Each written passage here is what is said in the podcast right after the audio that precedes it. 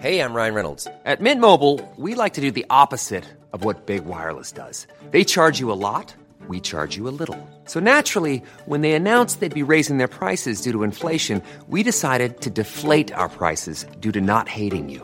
That's right. We're cutting the price of Mint Unlimited from $30 a month to just $15 a month. Give it a try at mintmobile.com slash switch. $45 upfront for three months plus taxes and fees. Promo rate for new customers for limited time. Unlimited more than 40 gigabytes per month. Slows. Full terms at mintmobile.com.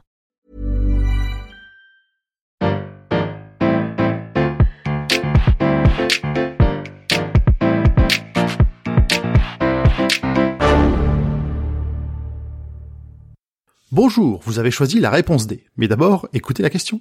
Aujourd'hui sur la thématique science et technologie. La question est...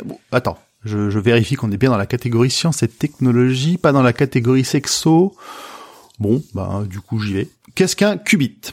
Si je comprends bien la question, on parle de qubit, et dans le mot il y a, bon, Q et bit. Le bit, c'est l'unité de base d'information. J'imagine que si on y ajoute le Q devant, c'est qu'on est dans le domaine du quantique. Je dirais donc que le qubit est l'unité de base du stockage d'informations quantiques. Pour faire simple, la plus petite quantité d'informations que peut contenir un message, c'est oui ou non. Pour que ce soit plus pratique ensuite à gérer, on traduit ça par 0 ou 1, c'est du langage binaire. C'est simple, c'est déterministe, et ça fonctionne plutôt bien puisque toute notre informatique, notamment, est basée là-dessus. Le souci, c'est quand on parle de mécanique quantique. On quitte le monde déterministe pour entrer dans le monde probabiliste. C'est la célèbre histoire du chat de Schrödinger, enfermé dans sa boîte avec un distributeur de poison qui peut se déclencher à tout moment. Tant qu'on n'a pas ouvert la boîte, on ne peut pas savoir si le chat est vivant ou mort. En théorie, aucun chat n'a été violenté pour ce podcast. Le mécanicien quantique va dire qu'il est à la fois mort et vivant. Notre qubit, c'est exactement la même chose, il est à la fois 0 et 1. À la fois oui et à la fois non. En pratique, on va considérer qu'il y a une combinaison de l'état 0 et de l'état 1.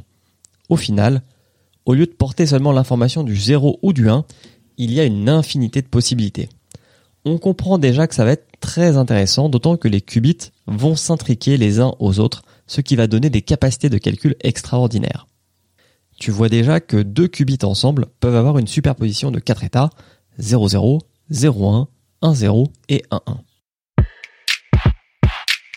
Il y a plusieurs problèmes qui se posent aussi à notre chat. Si, pendant qu'on se demande ce qui lui est arrivé, il était à la fois mort et vivant, une fois qu'on ouvre la boîte, plus de doute possible. Pour le qubit, c'est la même chose. Quand on le lit, il vaut soit 0, soit 1, comme un bit classique. Si on y réfléchit, ça veut dire qu'on ne peut pas copier un qubit parce que le copier signifiait le lire et donc revenir à 0 ou 1. On peut en revanche le téléporter, mais là on rentre vraiment dans la science trop dure pour moi. Et si on y pense dans la vraie vie, bah avec un vrai chat, le chat n'est jamais à la fois vivant et mort. Il est toujours soit l'un, soit l'autre, même si on ne le voit pas.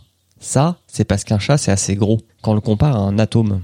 Et quand on monte en taille et en complexité, on perd ces subtils effets quantiques, c'est ce qu'on appelle la décohérence. Et ça, c'est un gros souci quand on veut utiliser ces qubits dans la vraie vie, parce que ça implique d'être obligé de jouer avec l'infiniment petit et de l'isoler du reste de l'univers.